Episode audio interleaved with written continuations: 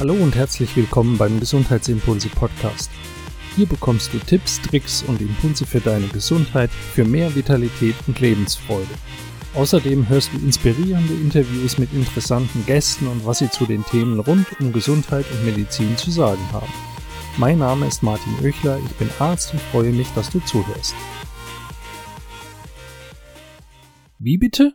Was hast du gesagt? Ich verstehe kein Wort. Musst du die Musik so laut machen? Die Nachbarn meiner Oma haben sich schon wieder über den lauten Fernseher beschwert. Ich wette, fast jeder kennt diese Sprüche oder hat sie schon in der eigenen Familie gehört. Damit herzlich willkommen zu einer neuen Folge vom Gesundheitsimpulse Podcast. Wie ihr ja vielleicht wisst, bin ich von Hause aus Hals-Nasen-Ohrenarzt und habe beruflich und nebenbei gesagt auch privat viel mit schwerhörigen Menschen zu tun und ich weiß aus eigener Erfahrung, was Hörschwäche bedeutet. Ich bin nämlich selbst in mehrfacher Hinsicht betroffen. Anlass zu dem Thema eine Podcast-Folge zu machen war ein Fall, wo die Ehefrau eines meiner Patienten, der seit Jahren schwerhörig ist, in ihrer Verzweiflung, weil ihr Mann Zeichen einer beginnenden Demenz zeigt, behauptet hat, wenn er doch nur früher seine Hörgeräte benutzt hätte, dann wäre er nicht dement geworden. Ich fragte sie, wie kommen Sie denn darauf? Sie? Na, ich habe doch gelesen und schon mehrfach gehört, Schwerhörigkeit führt zu Demenz. Alzheimer kommt doch von der Schwerhörigkeit. Das hat mich echt geschockt. Da es immer mehr ältere Menschen gibt und damit verbunden natürlich auch immer mehr altersbedingte Hörschwäche, aber da es leider auch immer mehr Demenzkranke gibt, dachte ich zum Thema Schwerhörigkeit, Demenz, kognitive Fähigkeiten und was man dagegen tun kann, mache ich eine Podcast-Folge. Außerdem mache ich immer wieder die Beobachtung, dass Schwerhörige von anderen Menschen als schwer behindert angesehen werden. Niemand nimmt Anstoß an einer Brille, aber Hörgeräte zu besitzen gilt immer noch als Makel. Warum eigentlich? Weil viele ältere Menschen Hörgeräte tragen? Ist Alter ein Makel? Ist man doof, nur weil man nicht gut hört? Ich will mal mit ein paar Vorurteilen diesbezüglich aufräumen und deshalb gibt es diese Folge. In Deutschland gibt es ungefähr 1,7 Millionen Demenzkranke und 16 Millionen Schwerhörige, das heißt zehnmal so viele. Rein zahlenmäßig wird also schon klar, dass nicht jeder, der schlecht hört, automatisch dement ist oder dement wird. Woher kommt dann dieses Vorurteil, Schwerhörigkeit führt zu Demenz? Tatsächlich gibt es eine wissenschaftliche Untersuchung, die im Jahr 2018 veröffentlicht wurde, in der Wissenschaftler aus Irland der Frage nachgegangen sind, wie Schwerhörigkeit und nachlassende kognitive Fähigkeiten zusammenhängen. Bevor ich darauf näher eingehe, sollten wir vielleicht erstmal klären, was kognitive Fähigkeiten überhaupt bedeutet. Das Wort kognitiv oder als Hauptwort die Kognition wird im Zusammenhang mit Lernen, mit Hirnfunktion, aber auch wenn es um Stress und Gesundheit geht, immer wieder benutzt und ich bin mir gar nicht so sicher, ob überhaupt jeder weiß, was damit gemeint ist. Das ist auch gar nicht schlimm, deshalb erkläre ich es jetzt ja. Das Wort Kognition stammt vom lateinischen cognoscere ab auf Deutsch heißt das Wissen. Kognition bezieht sich also auf alles, was mit Wissen zu tun hat, vor allem woher Wissen kommt und wie Wissen verarbeitet und angewendet wird. Die anerkannteste Definition von Kognition ist die Fähigkeit, Information durch Wahrnehmung zu verarbeiten. Wir nehmen mit unseren Sinnen ja die verschiedensten Reize auf. Wir sehen, fühlen, riechen, schmecken, hören Dinge und all die aufgenommenen Reize und Signale also die wahrgenommenen Dinge werden in unserem Körper, im Gehirn, im Nervensystem irgendwie verarbeitet. Wir speichern ja auch Sachverhalte in unserem Gedächtnis, wir ahmen Dinge nach. So lernen wir zum Beispiel sprechen, aber auch rechnen oder logisches Denken. Wir interpretieren neu aufgenommene Informationen. Ständig tun wir das. Unser Gehirn vergleicht ständig neue Sinneseindrücke mit bereits vorhandenen Kenne ich das schon? Hat es etwas zu bedeuten? Wie muss ich jetzt darauf reagieren? Und so weiter.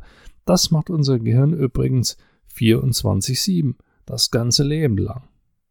Nur so können wir auch Entscheidungen treffen, wenn wir bereits vorhandenes Wissen mit neuen Sinneseindrücken abgleichen und dann entscheiden, wie wir reagieren.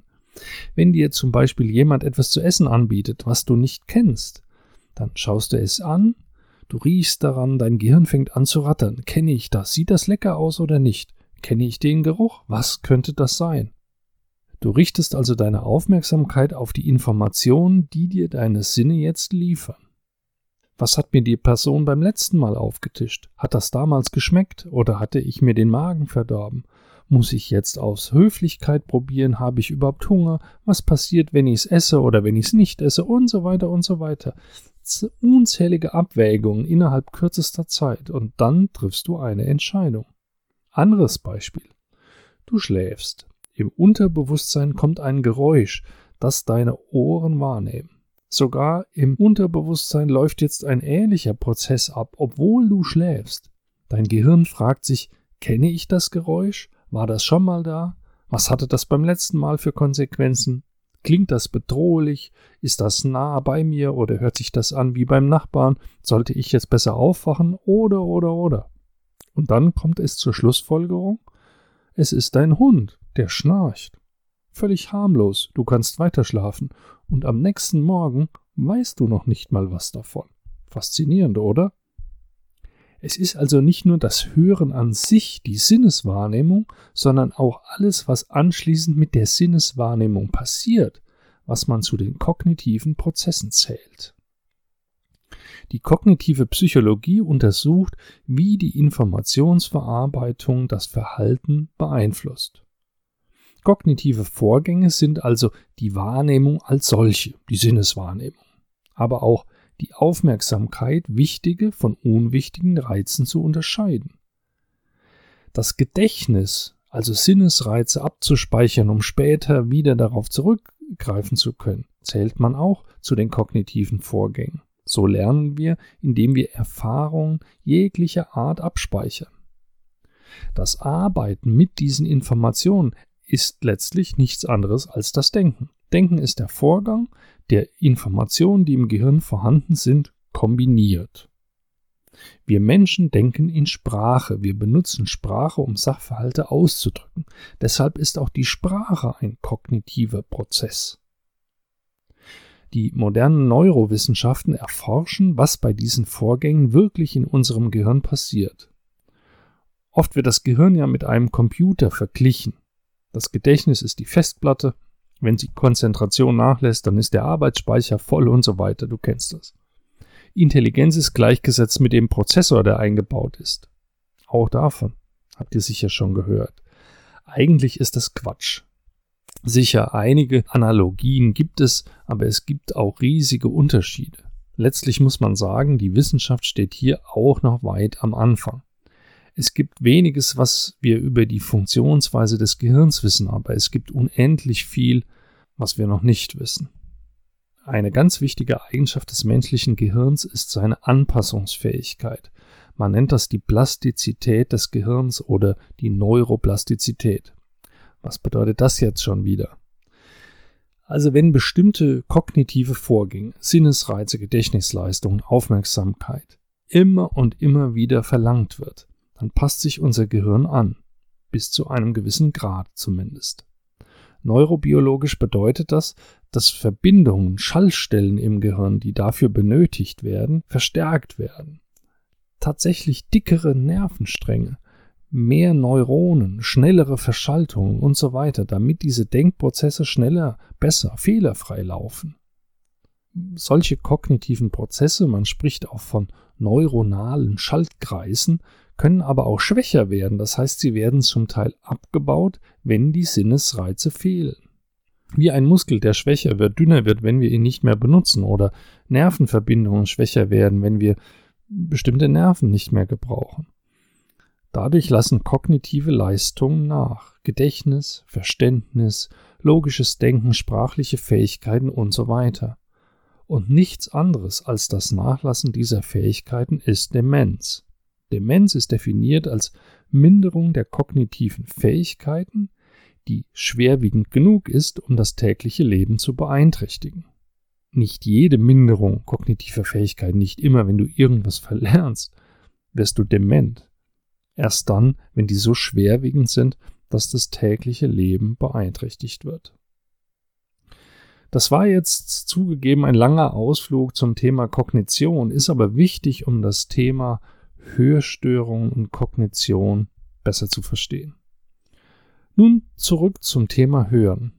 Jeder kennt das, man ist auf einer Party, es wird viel durcheinander geredet und man versteht nicht mehr alles. Woran liegt das? Mit dem Wissen, was ihr jetzt über Kognition und kognitive Fähigkeiten habt, könnt ihr es euch selbst erklären. Erstens, man kann schwerhörig sein. Die Sinnesreize nehmen ab, man kann nicht mehr alles verstehen. Zweite Möglichkeit, mangelnde Aufmerksamkeit. Die Betroffenen können nicht mehr ihre Aufmerksamkeit auf das richten, was wichtig erscheint. In dem Fall das Gesagte, das Gespräch drumherum. Man kann sich nicht mehr wirklich konzentrieren auf das, was man gerade hören möchte. Vielleicht ist man zu abgelenkt, zu müde, zu gestresst und so weiter. Es kann aber auch was mit dem Denken und Verstehen zu tun haben. Die Betroffenen hören alles, sie hören auch aufmerksam hin, aber sie verstehen nichts oder nur einen Teil. Sprachliche Probleme, inhaltliche Probleme, Themen oder Wörter, Fremdwörter, die man nicht kennt, Fachsimpeln, Jugendjargon und so weiter. Auch das kann dazu führen, dass man nicht alles versteht. Und die vierte Möglichkeit ist, dass die geistigen, also die kognitiven Fähigkeiten wirklich abnehmen. Das wären ja dann Zeichen einer beginnenden Demenz. Kommen wir jetzt mal auf die wissenschaftliche Studie zurück, die ich anfangs erwähnt hatte. Kann ein abnehmendes Hörvermögen möglicherweise Vorbote einer beginnenden Demenz sein? Dieser Frage sind David Luffrey vom von College in Dublin und seine Kollegen auf den Grund gegangen. Sie haben eine Meta-Analyse äh, durchgeführt. Also das heißt, sie haben eine Studie gemacht, indem sie andere Studien, 36 Studien ausgewertet haben und die Ergebnisse dieser 36 Studien haben sie zusammengefasst und da fand man tatsächlich heraus, dass mit zunehmender Schwerhörigkeit eine Abnahme der kognitiven Fähigkeiten verbunden war.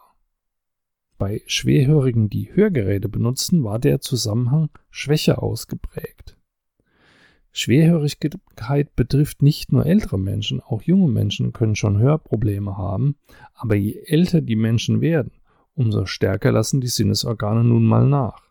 Das betrifft das Sehen genauso wie das Hören und ältere Menschen haben ja oft auch noch andere Krankheiten, Durchblutungsstörungen, Diabetes, chronische Entzündungen und so weiter.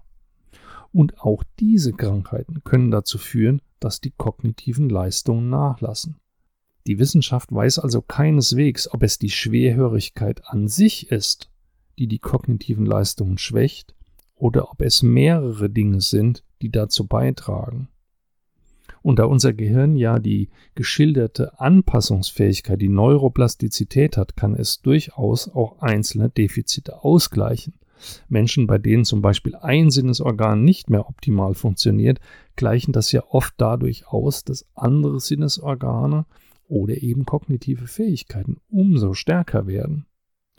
Nur wenn zu viele Defizite gleichzeitig auftreten, dann kann das Gehirn die eben irgendwann nicht mehr alle ausgleichen und dann können die kognitiven Leistungen drunter leiden. Was bedeutet das jetzt alles für die gestellte Frage, macht Schwerhörigkeit dumm? Die Antwort lautet Nein. Jedenfalls dann nicht, wenn nicht noch viele andere Störungen hinzukommen. Auch dann nicht, wenn man versucht, das Hördefizit auszugleichen, zum Beispiel mit Hörgeräten. Aber auch damit, dass man andere kognitive Fähigkeiten schult und trainiert. Das Gehirn kann sich an vieles anpassen. Jetzt die Frage, wie verbessert man kognitive Fähigkeiten? Natürlich mit einer insgesamt gesunden Lebensweise, aber ein paar Dinge muss man hier ganz besonders herausgreifen. Erstens das Stressmanagement. Stress gehört zum Leben, aber er darf nicht überhand nehmen und er darf einen vor allem nicht beherrschen. Wir müssen den Stress beherrschen, aber der Stress darf uns nicht beherrschen. Chronischer Stress führt zu einer Überlastung der Nervenfunktion und auch anderer körperlicher Funktionen, aber hier geht es ja jetzt vor allem um die kognitiven Leistungen. Zu viel Stress ermüdet unser System. Wir können dann nicht mehr klar denken, keine rationalen Entscheidungen mehr treffen und auch unsere Sinnesorgane können überlastet sein. Lärm zum Beispiel ist ein Stressfaktor für das Hören. Auch Dauerberieselung mit leiseren Geräuschen, die unsere Aufmerksamkeit rauben, zum Beispiel Maschinenlärm, während wir arbeiten. Großraumbüros, wo ständig Hintergrund Geräusche sind. All, all das stresst uns. Also Stress reduziert die kognitiven Fähigkeiten. Für Schwerhörige gilt, wenn schon ein System, nämlich das Sinnesystem Hören, eingeschränkt ist, ist ein gesundes Stressmanagement erst recht wichtig, um die anderen kognitiven Funktionen nicht auch zu beeinträchtigen. Eine zweite Möglichkeit die kognitiven Fähigkeiten zu verbessern, ist die Meditation. Ja, richtig gehört. Die aufmerksame Ruhe, das bewusste Nicht-Denken, die Konzentration, alles, was Meditation ausmacht, scheint, und das ist inzwischen wissenschaftlich erwiesen, den Aufbau und die Verknüpfung von Nervenbahnen zu fördern. Medizinisch ausgedrückt, es kommt zum Aufbau neuer neuronaler Schaltkreise. Praktisch heißt das, Meditation stärkt kognitive Funktionen wie Aufmerksamkeit, Gedächtnis, Lernen, Entscheidungsfähigkeit und so weiter. Dann kann Meditation doch eine Methode sein, um Schwerhörigen das Leben zu erleichtern und den Abbau kognitiver Funktionen entgegenzuwirken. Und so ist es. Meditation ist dazu in der Lage. Drittens, auch das wird dich überraschen, Bewegung hilft, die kognitiven Fähigkeiten zu verbessern. Auch das gilt inzwischen als erforscht, dass regelmäßige Bewegung nicht nur körperlich, sondern auch geistig fit hält. Nach alledem, was du jetzt gehört hast, wird es dich nicht mehr wundern, dass dieser Effekt vor allem für komplexe Bewegungen gilt, also Bewegungen, wo man körperlich trainiert und gleichzeitig auch die Sinne etwas anstrengen muss. Yoga, Tai Chi, aber zum Beispiel auch Schwimmen, Tanzen, also alles, wo die Koordinationsfähigkeit geschult wird. Aber auch hier gilt, dreimal pro Woche walken ist besser als gar nichts zu machen. Der Effekt, dass kognitive Leistungen verbessert werden, gilt für Bewegung generell, aber eben für manche Bewegungsformen konnte man zeigen, dass der Effekt ganz besonders ausgeprägt ist. Ein letzter und ganz wichtiger Punkt Sozialkontakte. Schwerhörige werden ja oft ausgegrenzt oder grenzen sich selbst aus. Und soziale Isolation, mangelnde Sozialkontakte fördern Demenz und den kognitiven Abbau, und zwar viel stärker als so manche andere Lebensweise. Da werde ich in einer der nächsten Folgen ganz speziell drüber reden. So, ich hoffe, da war wieder ganz viel Interessantes für dich dabei und um nochmal auf die Ursprungsfrage zurückzukommen, nein, Hörschwäche führt per se nicht zur Demenz. Man kann selbst eine ganze Menge dafür tun, dass die kognitiven Leistungen nicht nachlassen. Das gilt bei Schwerhörigkeit, das gilt aber auch ganz allgemein, auch für dich. Und wenn du das nächste Mal jemanden mit Hörgeräten siehst, denkst du vielleicht ganz anders darüber als bisher. Ich wünsche dir viel Gelassenheit, wenig Stress und freue mich, wenn du beim nächsten Mal wieder zuhörst. Bis dahin bleib gesund, vital und glücklich. Dein Martin Eichler von gesundheitsimpulse.com.